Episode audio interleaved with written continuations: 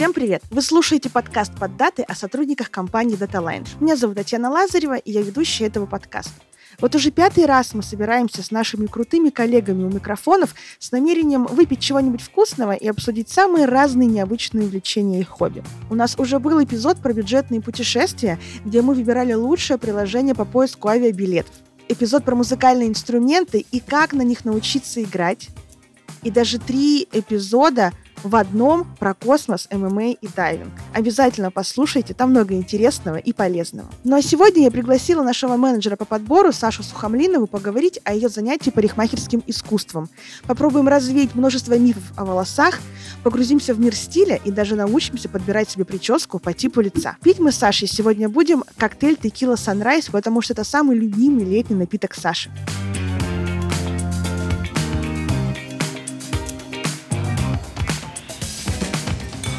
Саша, привет! Привет! Расскажи, пожалуйста, нашим слушателям, как ты попала в компанию, чем ты занимаешься? В компанию я попала на самом деле очень тривиальным способом, через работный сайт.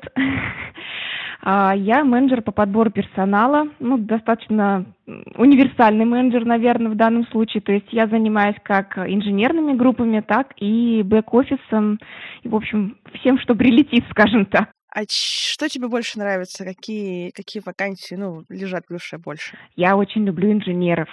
Вот когда я увидела как раз на сайте вакансию DataLine, меня она привлекла именно тем, что а, в компании очень много инженеров, очень много инженерных вакансий, поэтому, ну, собственно, я откликнулась и все закрутилось. А сколько ты у нас уже месяца четыре работаешь? Три. У меня вот через неделю должен закончиться испытательный срок. Ой, всего оказалось, уже прошла целая вечность. Ты как будто с нами уже очень давно. Мне тоже так кажется. Скажи, а что тебе нравится больше всего, ну, помимо подбора инженеров в нашей компании? То есть, может быть, в культуре, в традициях, в привычках?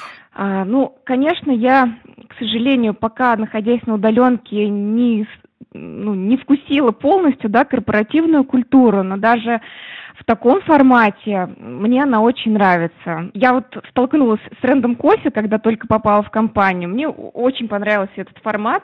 Как раз э, он предоставил мне возможность познакомиться со, мной, со многими сотрудниками в неформальной обстановке, поболтать о том о сём. Мне нравится открытость, открытость э, коллег, открытость руководства. Э, можно со всеми общаться очень просто, ну, в общем-то, и вопросы решать очень быстро. Это мне тоже очень импонирует. Я сама человек такой очень быстрый, шустрый, и не люблю затягивать в принятии решений. Вот это мне тоже очень нравится. А, конечно, мне нравится вообще направление развития компании, что постоянно что-то новое, мы все время куда-то бежим. Мне кажется, что это тоже вот именно мой темп. А, немножечко поясню, что такое рандом кофе. Была у нас такая традиция в начале самоизоляции. Каждое утро э, система рандомно выбирала нам коллегу, с которыми мы приводили утром за кофе 15-20 минут, общались иногда на рабочие, иногда не на очень рабочие темы. В общем, напус... э, запускали день э, с небольшой, маленькой и приятной встречи. Мы, в принципе, когда работали в офисе, у нас есть несколько кофеин в офисах, и каждое утро так уж повелось. Но Саша не успела этого застать. Мы собирались возле кофейни в очередь, болтали, смеялись, рассказывали друг другу всякие интересные новости, настраивались на рабочий день. Поэтому вот э, появилась такая идея поддержать эту традицию виртуально и во время там а, основной самоизоляции мы активно этой историей занимались. Саш, ты меня очень заинтриговала, когда сама пришла. Ты, кстати, пока первая, кто пришел, сказал, а я хочу тоже поговорить в подкасте и о своем необычном опыте. Да, наверное, опыте увлечения, не знаю, как сказать правильно. Пусть сегодня будет так. Расскажи ты, о чем мы сегодня разговариваем. Мы сегодня разговариваем о моем интересном хобби. И это было для меня не только хобби, но и какое-то время основной заработок. А, я была а, парикмахером-стилистом. До сих пор я друзей, подруг, родителей иногда там стригу, крашу, делаю какие-то прически. Мне это тоже очень нравится. Вот это я очень люблю. Ты сказала, была парикмахером-стилистом. А чем отличается стилист от парикмахера? Или, возможно, это одно и то же? Раньше вообще э, людей, которые занимались прическами, называли цирюльниками. Почему мы ушли от этого слова? Может быть, ты погружалась в историю, когда обучалась, или, в принципе, просто читала что-то такое интересное? Ну, наверное, все-таки название меняется с ходом времени. На самом деле смысл, по большому счету, мне кажется, один. Ну, стилист, оно более такое широкое, что ли, то есть это не только постричь, да, но и, а, может быть, подобрать какой-то образ в целом, не знаю, с визажом. Я, правда, визажом не занималась, но свадебные прически тоже делала. То есть там полностью э, сделать человека, не знаю, красивым, да, чтобы все сочеталось, э, прическа, там, макияж, то есть это вот именно я за это отвечала. Скажи, пожалуйста, а в последнее время еще появилась такая интересная история, такая интересная профессия, как барбер. Это что-то кардинально новое или это просто красивое название того, что когда-то уже было? Ну неужели там парикмахер-стилист не может подстричь мужчину? Вы же наверняка обучались и женским, и мужским стрижкам. А, я, например, да, работала как с мужчинами, так и с женщинами, но я могу тебе точно сказать, что я не постригу так, как барберы стригут. У них все, ну вот прям до такого волосочка, они работают там с бритвами. Ну вот я, к сожалению, не постигла такого уровня. Ну, может быть, просто там ушла из профессии, да, если бы там дальше развивалась, наверное, я бы, конечно, все это тоже э, постигла, но когда я смотрю, как они стригут, мне, конечно, это очень нравится. У них все очень выверено, у них так все вот эти все проборчики там, а, ну, это очень круто, то, что они делают. Получается, это такое отдельное направление а, в искусстве парикмахерском. Да, и там же преимущественно мужчины-парикмахеры. А как ты вообще пришла э, к парикмахерскому искусству? Почему ты выбрала это занятие? На самом деле, вспоминая себя там в младших классах, я помню, что даже один раз я маме сказала, мама, я хочу стать парикмахером. На что она мне ответила, да фу, в чужих волосах копаться. Ну и как-то, в общем, там, не знаю, эту, эту историю я подзабыла, закончила школу, поступила в университет, на экономфак, на менеджера государственного муниципального управления. А, и к пятому курсу, ну, я, в общем-то, понимала, что я по этой специальности не проработаю, наверное, в жизни ни дня. Ну, и так что-то хотелось какого-то разнообразия, времени уже стало побольше, и я решила пойти на курсы парикмахеров. Записалась, пошла, и так получилось, что, ну, как-то я там потом пошла э, в вип-салон учиться еще там дальше, как как такое подмастерье. И так все закрутилось, я стала работать, параллельно там писала диплом э, по своей специальности. И вот год я проработала в салонах разного уровня. И у меня были и VIP-салоны, ну, точнее, один VIP-салон, и эконом-салон. Это вообще, конечно, школа жизни для меня, особенно после VIP. И вот потом там в салоне среднего класса, скажем так, я проработала, наверное, самое дольше, э, самое долгое. Вот. Но после года работы я пришла к выводу, что когда хобби уже становится работой, это перестает приносить столько удовольствия, как это было в начале. Представляешь, получается, ты, э, я так э, предполагаю, один э, из немногих людей, который воплотил свою детскую мечту, ну хотя бы попробовал, да, воплотить что-то, что было задумано еще в детстве. Круто, это здорово. Скажи, вот я вообще смотрю, когда меня стригут или стригут других людей, думаю, божечки, как это вообще, как они соображают и понимают, под, вот под каким углом взять, как, э, как отстричь, э, вот это все. А, нужно ли какое-то все-таки призвание иметь, э, какой-то талант, э, чтобы стричь людей, или это какая-то техническая работа со своими нюансами, со своими секретами, которые ты изучил, и становишься хорошим мастером? Я думаю, что все-таки все в совокупности. И я добавлю вот из своих наблюдений, что чтобы стать хорошим мастером, которому пойдет народ, мало просто хорошо стричь. Нужно быть еще для человека ну, неким проводником, да, нужно, чтобы человек тебе доверял, а, чтобы вот э, там ты мог ему что-то посоветовать ненавязчиво, либо, ну, наоборот, там, если он хочет что-то кардинальное, там, ну, сказать, ну, ок, давай, сделаем, вот. А, тут все важно. Конечно, руки должны расти из того места, это факт. Ты должен видеть образ в целом, а, ну, и ты должен, конечно, понимать действительно все эти углы. То есть мало просто там понимать, что вот тебе пойдет каре, нужно еще знать, как это каре а, выстричь, чтобы оно красиво лежало, красиво отрастало и красиво укладывалось. К сожалению, так умеют немногие. А в чем отличие? э, Ты упомянула, что для тебя эконом э, уровень был э, школой жизни. В чем отличие VIP-салона и эконом-салона? На самом деле это вообще два разных полюса. То есть VIP-салон это когда все красиво, неспешно, а преимущественно в то время это, конечно же, было там все по записи. Это очень высокий ценник, но на тебя идут к мастеру, конкретно к мастеру. Мастер на тебя тратит, там, может он по полдня тебя с тобой, в общем, заниматься. А, чай, кофе, естественно, а, с тобой поговорят за жизнь, в общем, сделают все, чтобы ты отдохнул, расслабился, столько, сколько нужно времени на тебя потратят. А, и, конечно, в таких салонах проходимость, она меньше. Но в моем случае она была низкая очень, потому что салон располагался не, ну, не в самом удобном месте, поэтому преимущественно у нас все клиенты были вот нашего а, руководителя, который вот был такого высокого уровня мастером.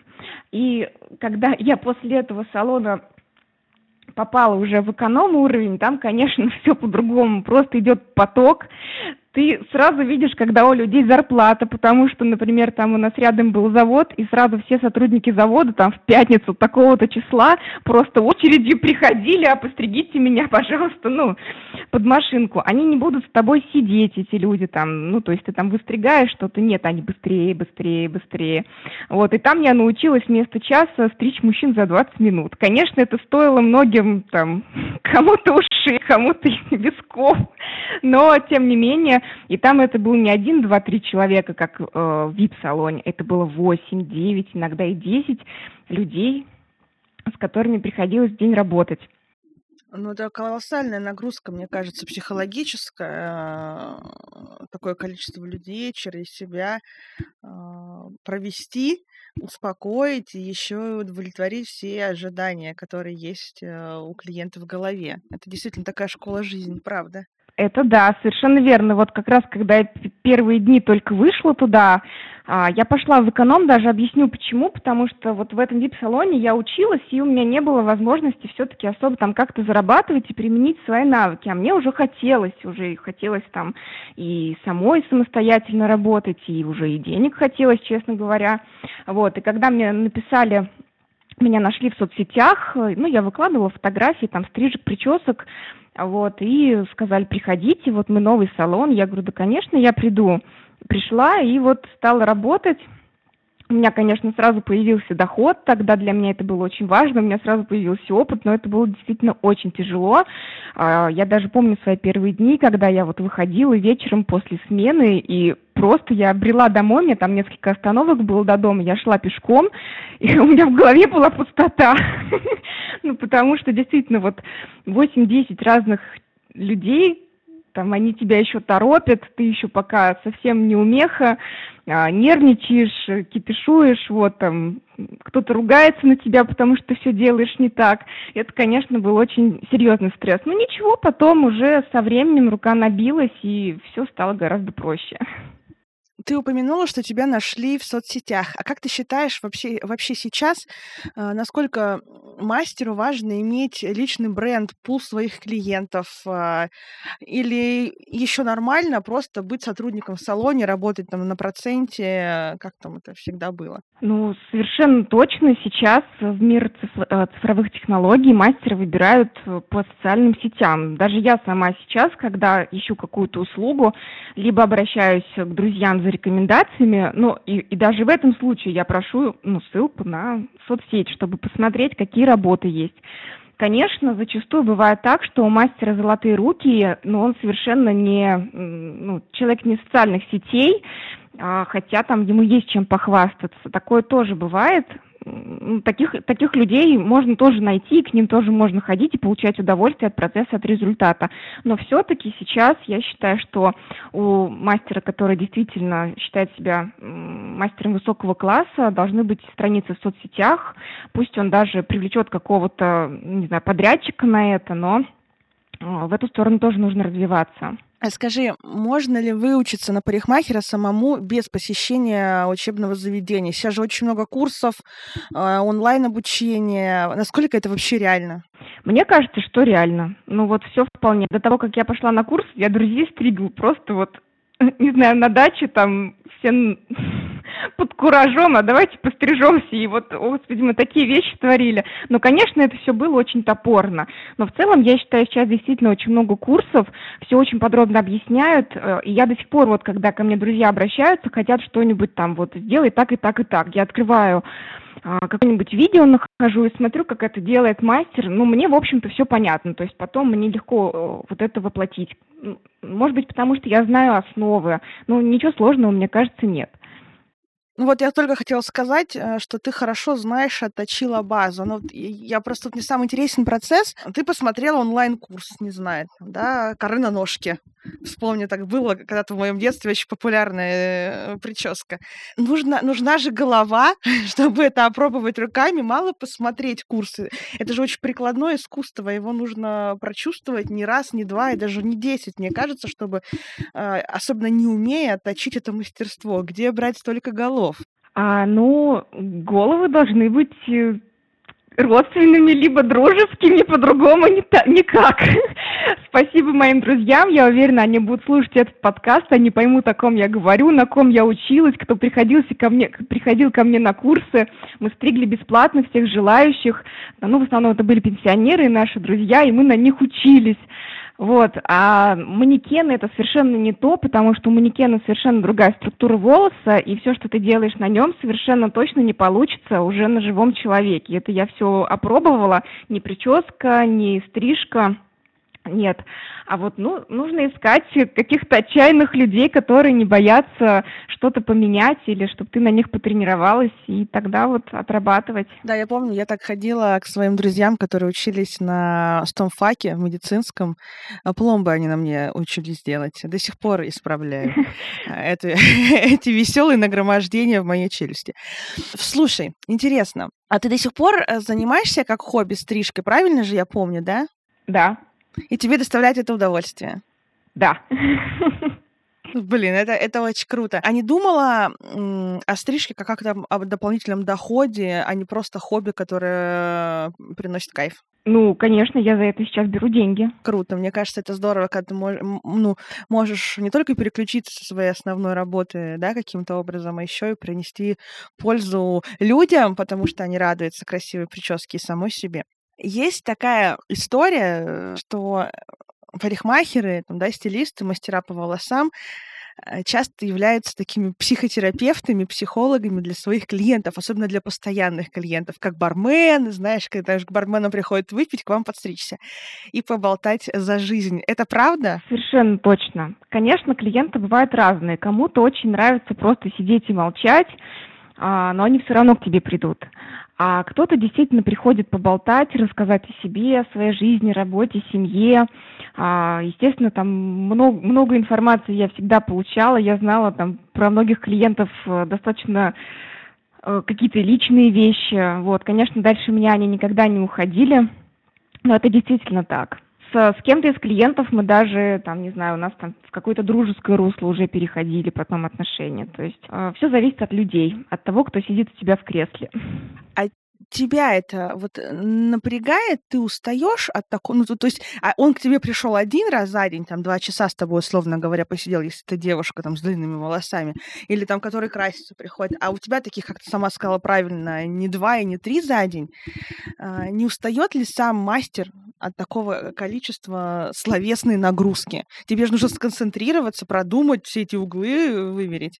Э, да ну нет, наверное. Я не могу тебе сказать, что я уставала. Мне всегда нравилось общаться с людьми. Наверное, поэтому я и э, там и парикмахером была. Это неотъемлемая доля работы, разговоры, общения. И в HR пошла, собственно, по этой же причине. А, а иногда, ну, особо болтливые, ну, говорят они там, я под щебет что-то делаю, то есть сосредоточилась на своем, там, угукая где нужно, то есть, ну, как-то я не, не видела в, этой, в этом проблемы. Либо мне как-то адекватные люди всегда попадались, которые, в общем-то, дозированно, ну, не совсем уж там много и безостановочно говорили, а дозированно как-то общались. Ну, я никогда не видела в этом проблемы для себя. А вот часто ли бывали проблемные клиенты? Ну, вот знаешь, бывает, э, человек придет, сам не знает, чего хочет, и ему сложно угодить, ну, просто потому что не знаешь, как удовлетворить, удовлетворить его запрос, или, может, какие-то скандальные люди. Как часто вообще попадаются э, такой контингент? Ну да, опять же, все зависит от людей. К сожалению, с такими людьми тоже приходилось работать. А мне сейчас вспоминается э, два случая. Один из них э, не очень смешной, другой на самом деле смешной. А вот первый случай, он был в салоне среднего класса, ну, точнее, он был второй по хронологии, ну, не суть. А, туда пришел мужчина, он сел ко мне в кресло, я говорю, ну, там, что хотите, как будем стричься. Он говорит, сделайте мне, пожалуйста, нормальную стрижку, только не грипп. Я говорю, простите, пожалуйста, а что такое грипп? Он говорит, вы что, не знаете, что такое грипп? Я у вас стричься не буду. У нас была хозяйка салона, там она сказала, Саш, я его знаю, он мой сосед, но она там рядом жила, говорит, давай я сама с ним поработаю. Я говорю, ради бога. Он ушел к ней, она знала, что такое грипп, видимо, его не сделала, ну и, в общем, он потом к ней там все время и ходил. А я прям, как его видела, э, ну, делала вид, что я, это не я. Вот. И вторая история, я тоже помню, это была как раз история в эконом-классе. Пришел мужчина, очень маргинальный на вид, очень там, с соответствующим запахом, весь такой лохматый, с бородой, сел в кресло и сказал, а, побрейте меня. А я, ну, то есть для меня побрейте, как для парикмахера, это значит под ноль голову побрить. Я говорю, под ноль? Он такой, под ноль. Я начинаю с виска, убираю все насадки с машинки, начинаю брить. Он говорит, начинает орать, дура, ты что делаешь? Бороду мне побрей. В общем, да, ну, пришлось ему выбрить и второй висок, там, навести какую-то красоту, побрить бор бороду бесплатно. В общем, он ушел, конечно, не очень довольный, денег с него не взяли. Но, к счастью, таких случаев было немного, но вот они мне помнятся. Слушай, у меня в девятом классе была совершенно ужасная совершенно ужасная ситуация. Я тоже... Я ходила всегда с длинным волосом, и тут что-то меня проперло сделать каре. Ну, не такое, знаешь, под лопатки. Ну, так, каре чисто символическое. Mm-hmm. Я взяла картинку, думаю, я очень плохо объясняю по- по-русски, видимо. Я взяла картинку, прихожу к мастеру, говорю, видите, каре. Да, видите? Лопатки. Да, видите? Прямо. Она говорит, да. Я сажусь, что мы с ней болтаем, болтаем, болтаем, и потом я понимаю, что она мне обстригла волосы вот по ухо, и оставила какую-то вот здесь вот, знаешь, плешиночку такую длинную. И, знаешь, я смотрю, а мне еще жут, ну, такие жутковатые волосы в этом плане неудобные, у меня половина вьющиеся, половина прямые. Ты представляешь, что такое каре до уха на моих таких волосах? То есть это вот диско африканская. Я на это смотрю, думаю, господи. Я рыдаю и говорю, стригите. Она говорит, как, как стричь? Я говорю, под пацана стригите. И вот после этого я очень долго... Девятый класс, у меня выпускной через там пару месяцев. А у меня вот этот вот ужас на голове, да. Я после этого, мне кажется, года четыре не ходила э, и не стригла в свои волосы. Мне было страшно, что меня снова превратят в мальчика. Не по моей воле. Вот. Такая, и такое бывает, да. Э, такая была грустная, грустная ситуация.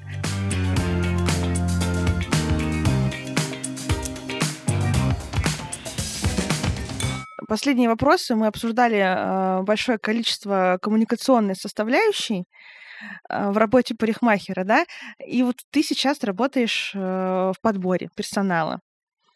Как так случилось? Э, ну, то есть ты как-то сделала вывод, поняв, что тебе нравится коммуникация с людьми в своем там, да, первом рабочем опыте, и потом выбрала подбор. Как так? Почему такой переход? На самом деле, вот то, что ты сказала, так оно и было. То есть я работала, наверное, на тот момент уже год а, парикмахером. Я жила в городе Нижний Новгород, я там училась. Э, я там не родилась, но я там училась. И там же работала.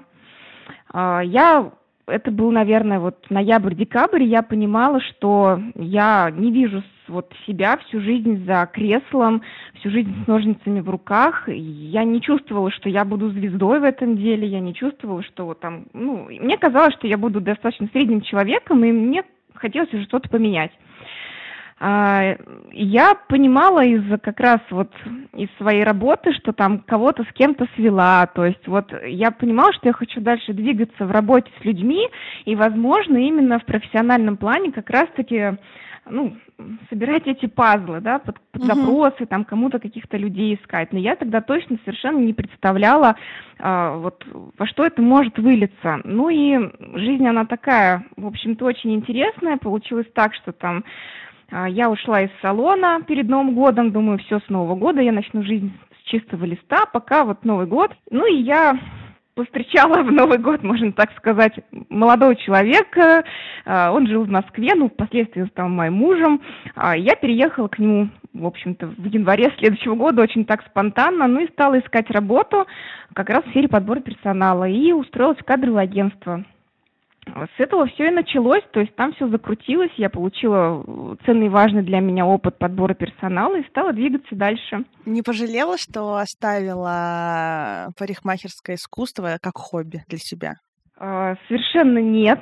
А, уже вот я вначале говорила о том, что когда хобби становится конвейером, это перестает переносить столько удовольствия. И когда я ушла от этого конвейера, я честно говоря, выдохнула. Но у меня остался мой муж, который раз в месяц садится и говорит, стриги меня. Я ему как-то подсчитала уже, сколько за все совместно прожитое время я ему денег сэкономила. А, дочку стригу, друзей, как я уже говорила. То есть вот в таком каком-то разовом формате совершенно мне это все нравится дело. А вот в таком, как это было там, когда поток бесконечно, нет, не хочу.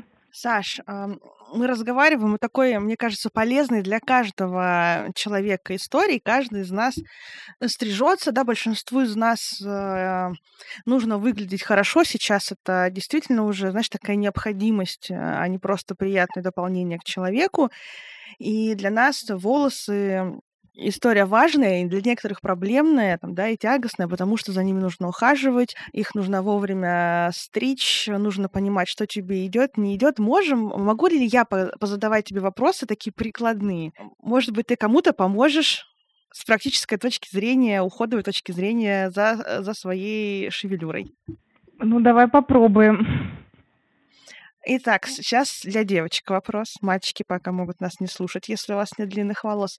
Правда ли, что нельзя сушить э, голову, ну, ходить с тюрбаном из полотенца на голове? Что это плохо для волос?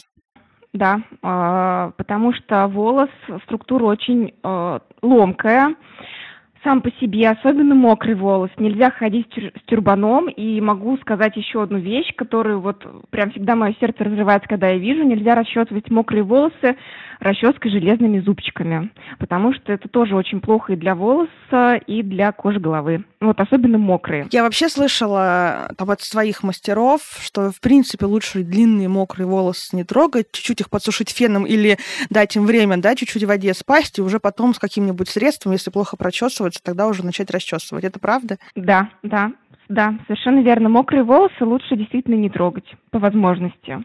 А правда ли, что окрашивание, не, вне зависимости от того, с осветлением оно или нет, портит волосы? Ну, наверное, все-таки в зависимости от того, с осветлением или нет.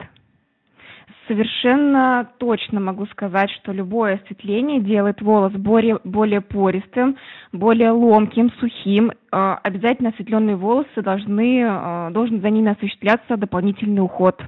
Увлажнение, там, может быть, какими-то маслами, спреями, масками, потому что очень сразу видно, когда девушка, например, имеет там русые волосы, решила сделать себе ну, допустим, милирование там или вот осветлить концы, ее волосы сразу становятся такие вот, ну, сухие. Я сама делала себе милирование единственный раз в жизни, поняла, что больше никогда не буду этого делать, потому что ну, волосы очень сильно стали отличаться по своей структуре от немилированных волос. Даже когда начали отрастать, вот уже... Нет, ну, конечно, когда отросли, они уже новые, хорошие были. То есть вот пока угу. я не срезала вот это вот все крашеное, они были сухие.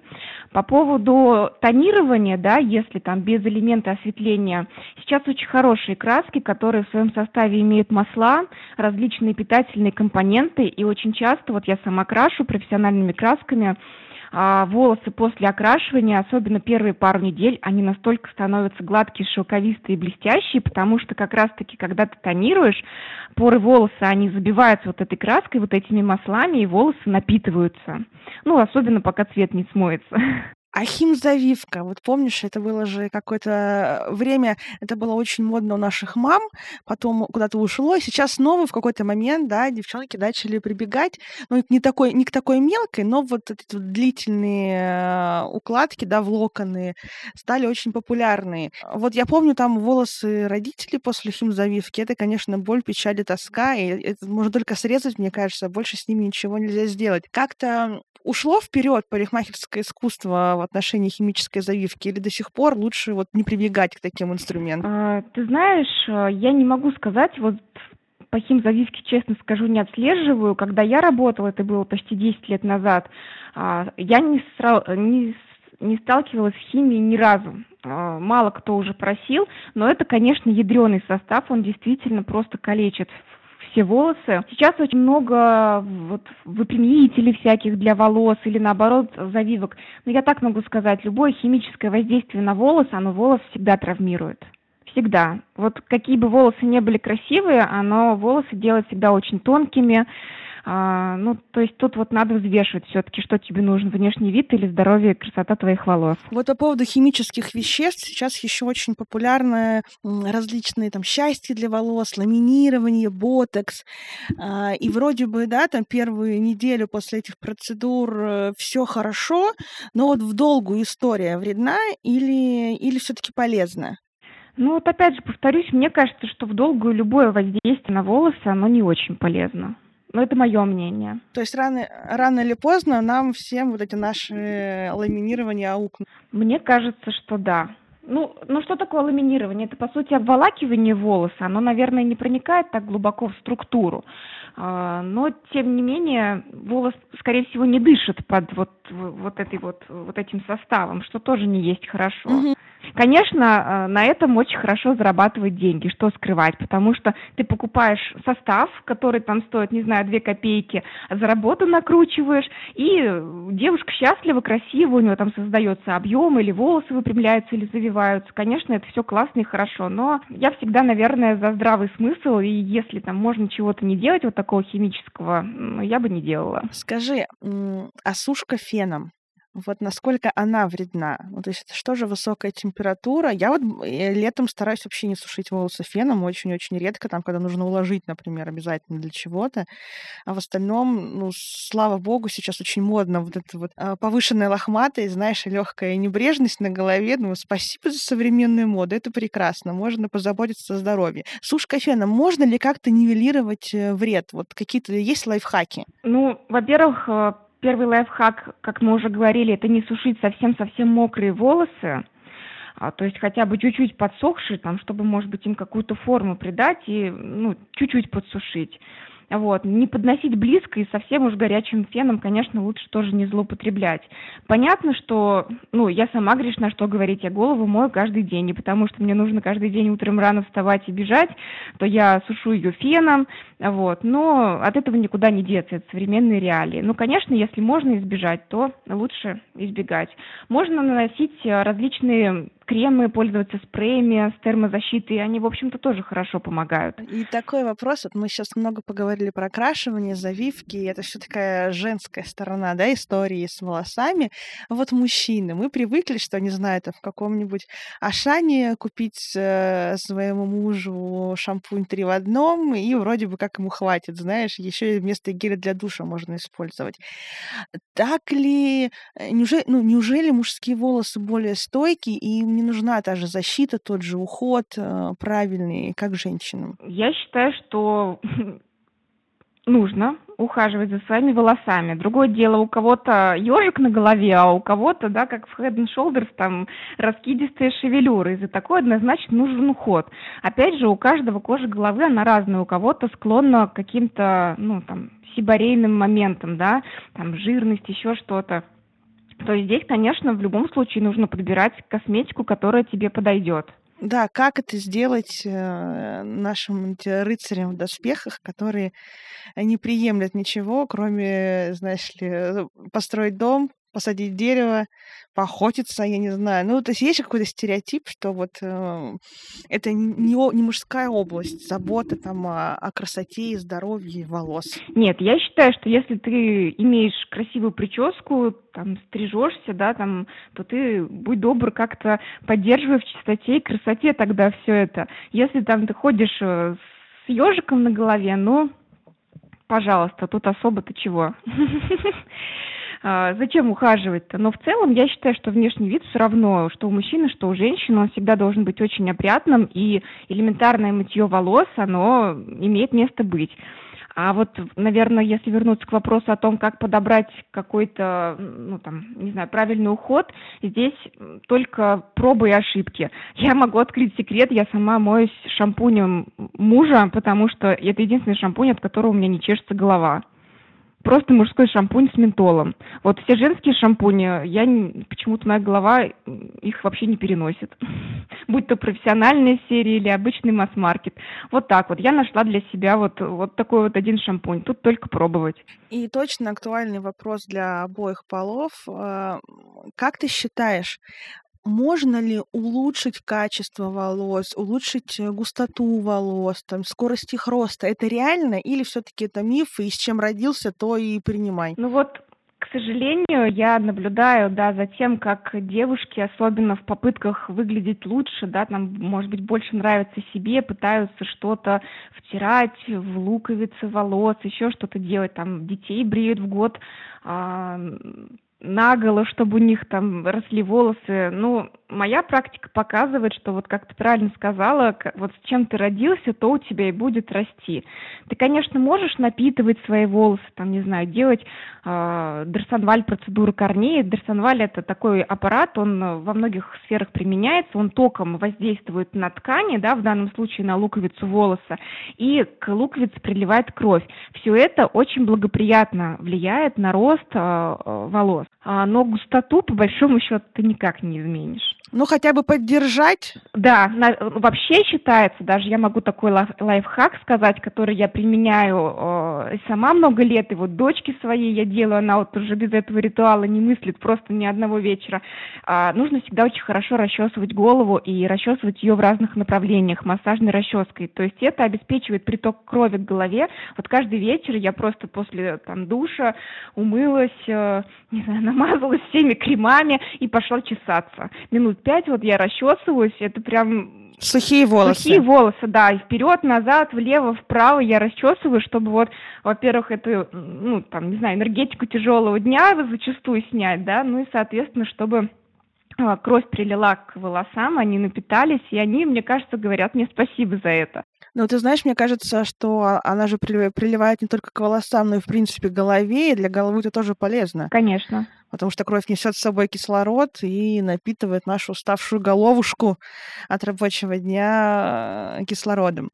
А секущиеся концы, это, кстати, тоже проблема бывает даже у мужчин. Вот это все, это значит смерть волоса, или с этим можно что-то еще сделать и побороться за длину?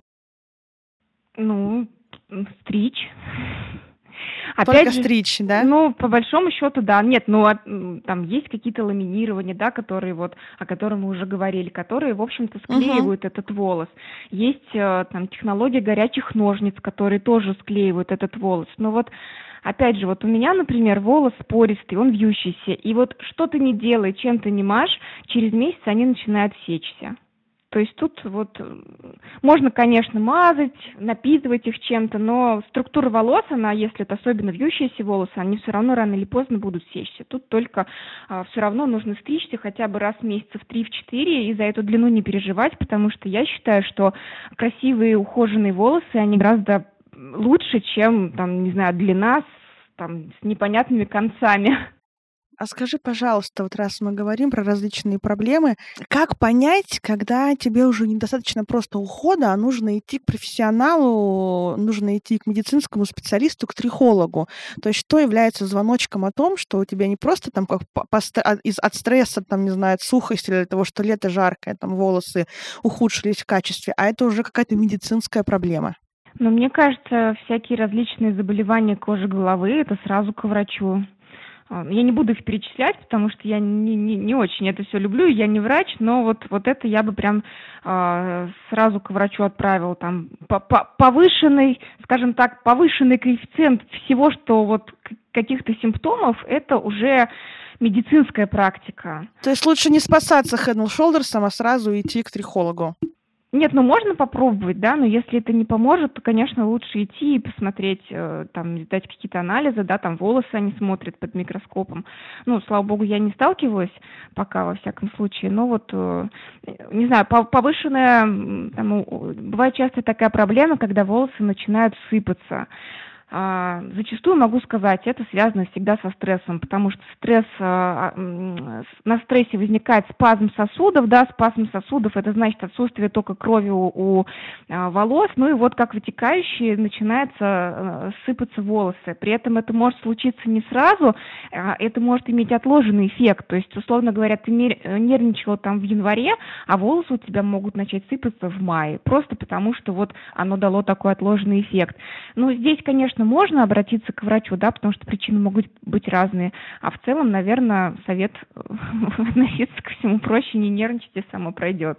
Ну, я тоже с этим сама сталкивалась, и ничего не помогало, вот пока вот просто само не прошло. В общем, друзья, хотите густые шелковистые волосы, перестаньте психовать, да? Так и есть. Саш, а скажи, пожалуйста, вот ты говорила, что тебя выбирали там, да, по фотографиям твоих работ в соцсетях. Как ты думаешь, есть какие-то вообще советы, как правильно выбирать своего мастера? Помимо там красивых фотографий в его инстаграме, на что еще нужно обратить внимание?